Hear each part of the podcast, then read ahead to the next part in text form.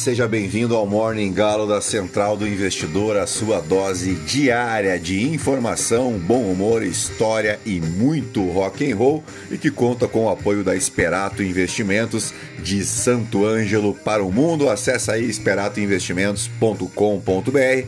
Eu sou o Felipe Teixeira, o Galo da Madrugada e ao som de The Black Cross, vamos destacar o que de mais importante deve movimentar o mercado financeiro nesta quarta-feira, 29 de junho. Faltam 185 dias para acabar o ano e estamos a 95 dias das eleições de outubro.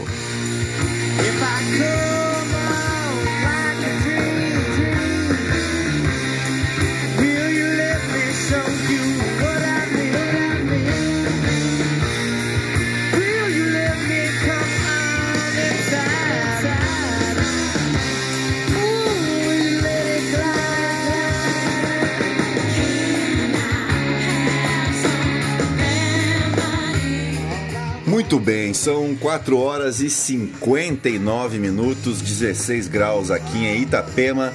Hoje é dia do pescador, dia da telefonista, do chaveiro, dia do Papa e dia do dublador e dia do colono alemão lá em Petrópolis, no Rio de Janeiro, além dos feriados comemorativos pela festa de São Pedro e São Paulo em todo o estado de Alagoas, em cidades como Carapicuíba e Praia Grande, São Paulo, Garibaldi e Rio Grande, lá no Rio Grande do Sul, Pato Branco e Rolândia, no Paraná, Serra, no Espírito Santo e dezenas de cidades Brasil afora. E agora sim, depois de embevecer vocês com tanto conhecimento, vamos direto ao que interessa. É isso aí, gentalha, vamos operar!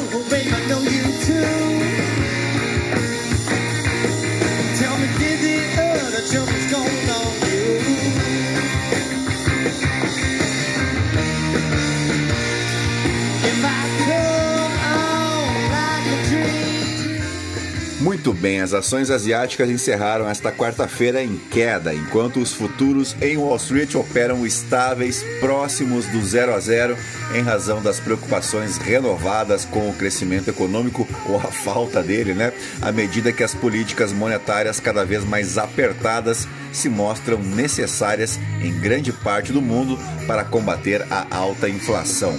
As ações europeias vão caindo pela primeira vez em quatro dias, refletindo o comprometimento chinês em permanecer com sua abordagem de política zero para o coronavírus. Os contratos dos Estados Unidos se estabilizaram depois que uma queda liderada pelos papéis ligados à tecnologia atingiram em cheio o S&P 500 na sessão de ontem. A inflação espanhola subiu inesperadamente para um novo recorde, frustrando as esperanças de que a inflação na quarta maior economia da zona do euro tenha atingido o pico e encorajando os formuladores de políticas do Banco Central Europeu que pressionam por aumentos mais agressivos nos juros.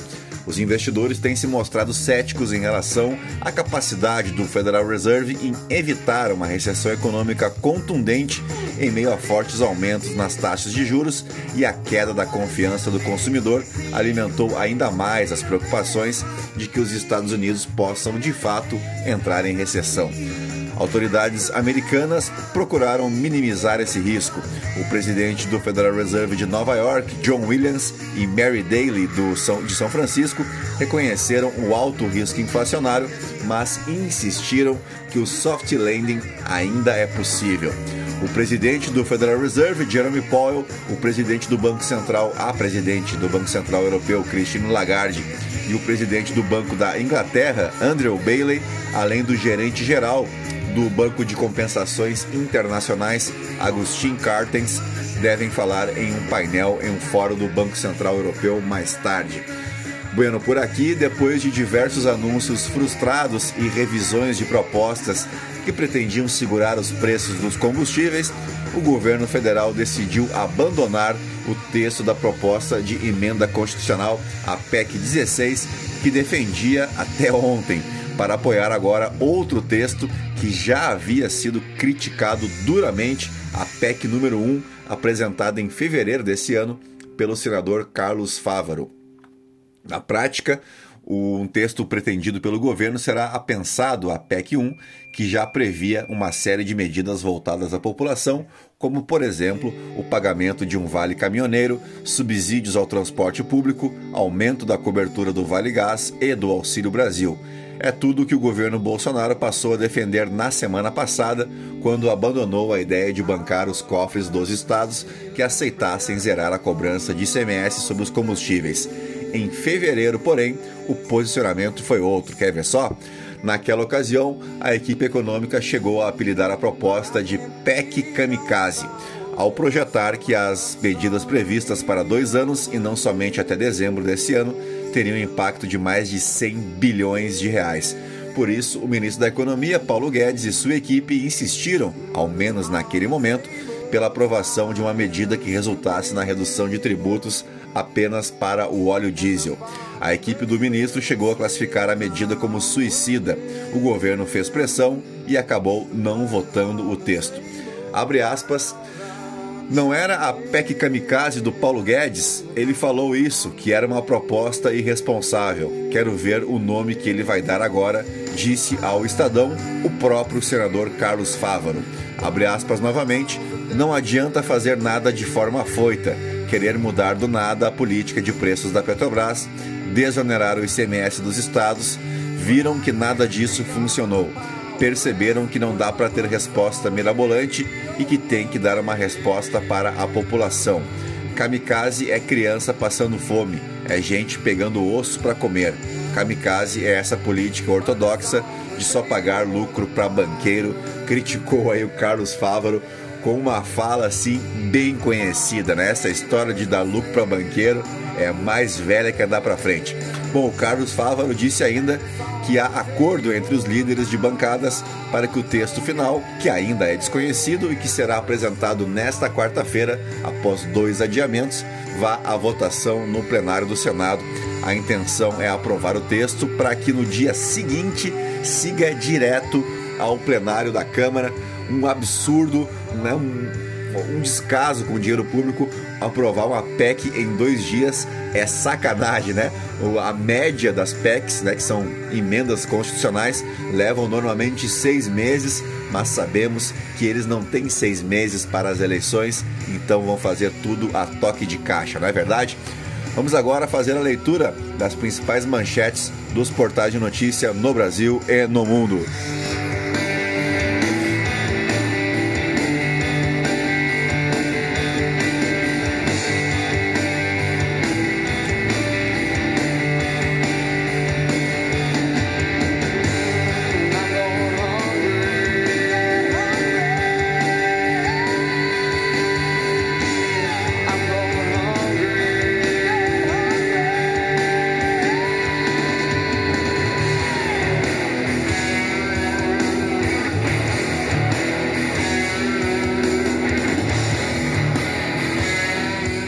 Muito bem, vamos para o Estadão. Mercado considera os dois candidatos ruins, cada um a seu jeito, diz Luiz Stuhlberger. Verdades difíceis de engolir, né? Pacote para turbinar benefícios vai entrar em PEC Kamikaze, já criticada por Paulo Guedes. Motoristas de ônibus de São Paulo entram em greve nesta quarta-feira. Veja linhas em funcionamento, então atenção aí para a galera que mora em São Paulo. Ministério Público investiga presidente da Caixa após denúncias de assédio sexual. Cinco funcionárias relatam abordagens inapropriadas de Pedro Guimarães, aquele mesmo né, que fez a galera fazer flexões lá no evento da Caixa, lembra? Gente muito boa, né? Vamos adiante. Turquia libera adesão de Finlândia à Suécia, da Suécia, aliás, Turquia libera adesão de Finlândia e Suécia à OTAN em revés para Putin. Torcedores do Boca são detidos por gestos nazistas e racistas contra o Corinthians. Assisti os vídeos aqui, os caras realmente acham que vêm para o Brasil e podem fazer qualquer coisa. Né? O sujeito foi insistente no seu gesto nazista, fez mais de duas, três vezes, inclusive, e aí a cana pegou, né? Célio Borja, ex-ministro do STF e da Justiça, morre aos 93 anos no Rio de Janeiro. Neymar é informado pelo PSG de que não está mais nos planos, diz jornal, deve estar tá preocupado pra caramba o Neymar, né? O que, que vai ser dele agora? Gregório do Vivier terá que indenizar Luciano Hang em 25 mil reais por publicação. Serena Williams perde em retorno ao Wimbledon após partidas de mais de 3 horas. Clubes fora da Libra fundam, a associação Liga Forte Futebol no, na CBF. Moraes manda a PGR se manifestar sobre suposta ingerência de Bolsonaro no inquérito do MEC. Vamos para a Folha de São Paulo. Base de Bolsonaro tenta ganhar tempo com Pacheco e aposta em guerra de CPIs.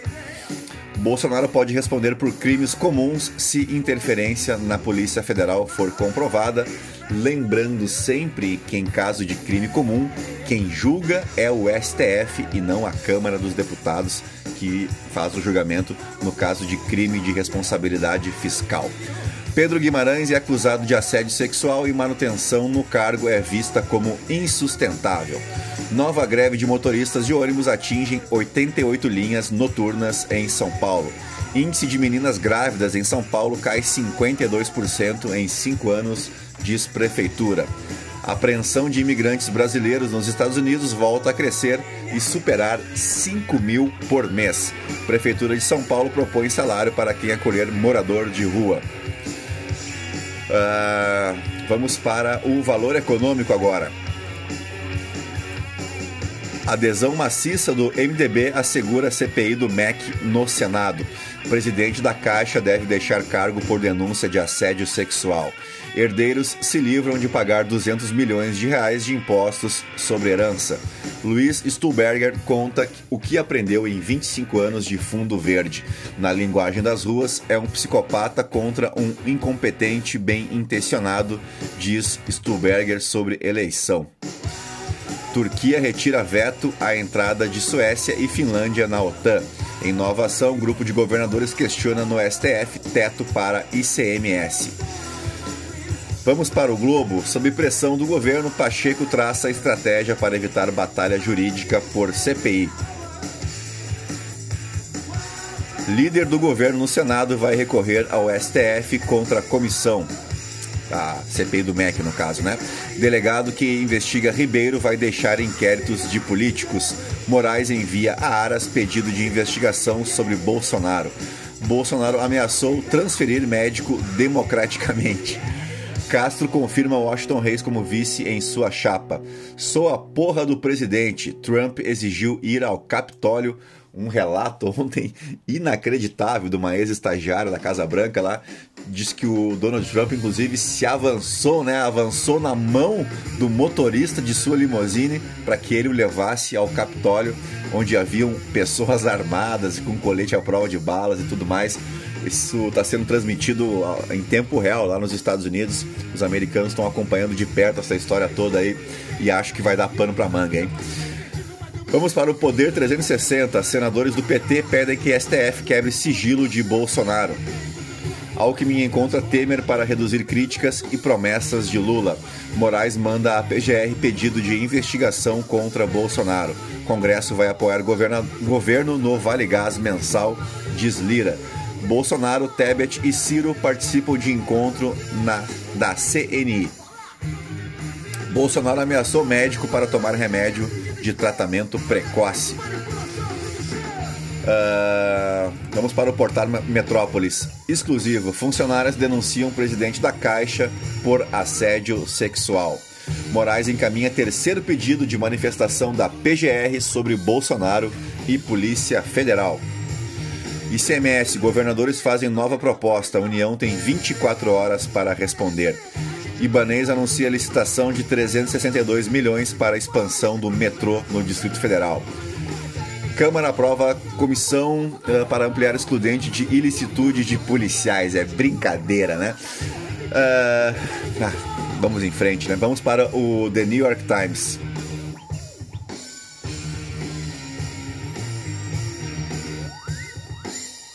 Auxiliar detalha a raiva de Trump em 6 de janeiro. Ele sabia que a multidão, multidão poderia ser violenta, mas não se preocupou. Testemunho oferece detalhes cruciais sobre as ações de Trump durante o motim. Vamos para o The Washington Post. Trump tentou levar multidão armada ao Capitólio, diz assessor. No Financial Times, Finlândia e Suécia estão prontas para se juntar à OTAN após Turquia desistir de veto. E vamos direto para os nossos fatos históricos, porque o 29 de junho é um dia muito especial, pois marca o aniversário de Antoine de Saint-Exupéry, escritor, ilustrador e piloto francês, autor do clássico dos clássicos, O Pequeno Príncipe, uma obra que pode parecer simples e de fato é, porém apresenta personagens plenos de simbolismos, né? O rei, o contador, a raposa, a rosa, o adulto solitário e a serpente, entre outros. O personagem principal, Le Petit Prince, vivia sozinho num planeta do tamanho de uma casa que tinha três vulcões, dois ativos e um extinto, e tinha também uma flor, uma rosa de grande beleza e igual orgulho.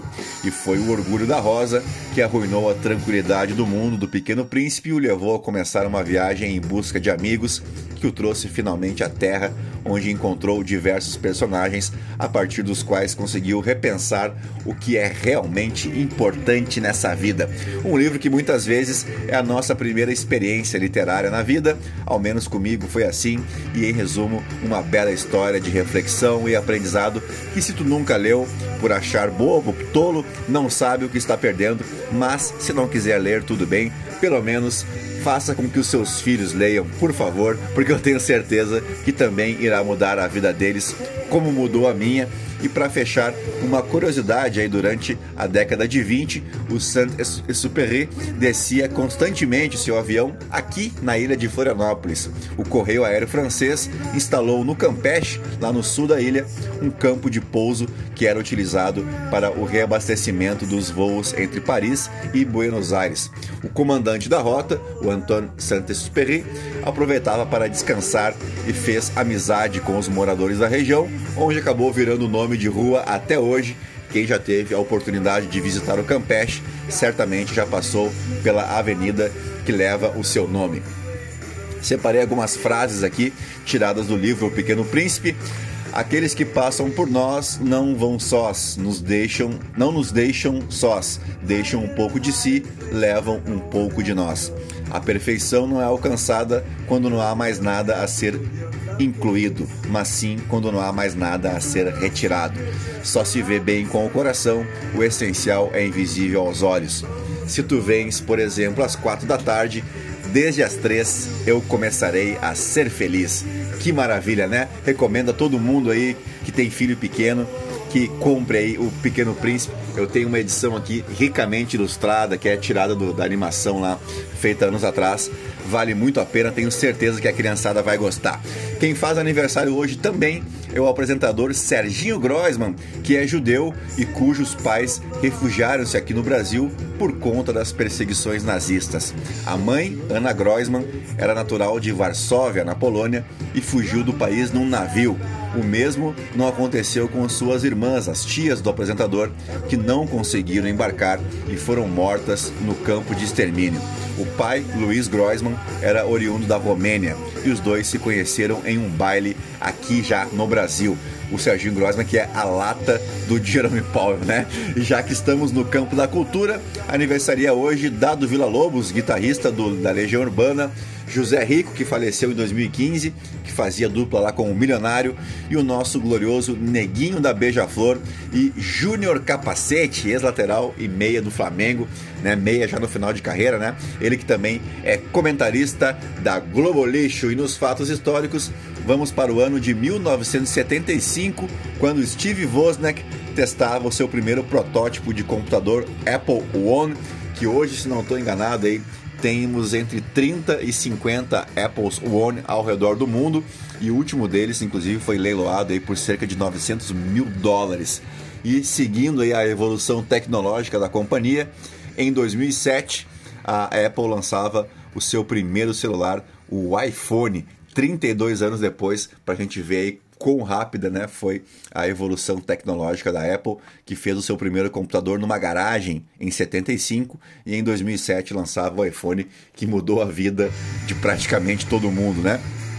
E assim fechamos o nosso Morning Galo desta quarta-feira, 29 de junho, agradecendo aos 11.215 ouvintes espalhados em 32 países, mundo afora. Aproveite para deixar a tua avaliação e as tuas 5 estrelas se você me ouve no Spotify e me seguir lá no Instagram, no Felipe ST, onde vou participar de uma live hoje bem interessante, dá para a gente falar de política, geopolítica e macroeconomia também. Vai rolar hoje às 8 da noite, então estão todos convidados. Segue lá, Felipe Underline ST F I L I P E. Tá legal? Um grande abraço a todos, até mais tarde, tchau, fui!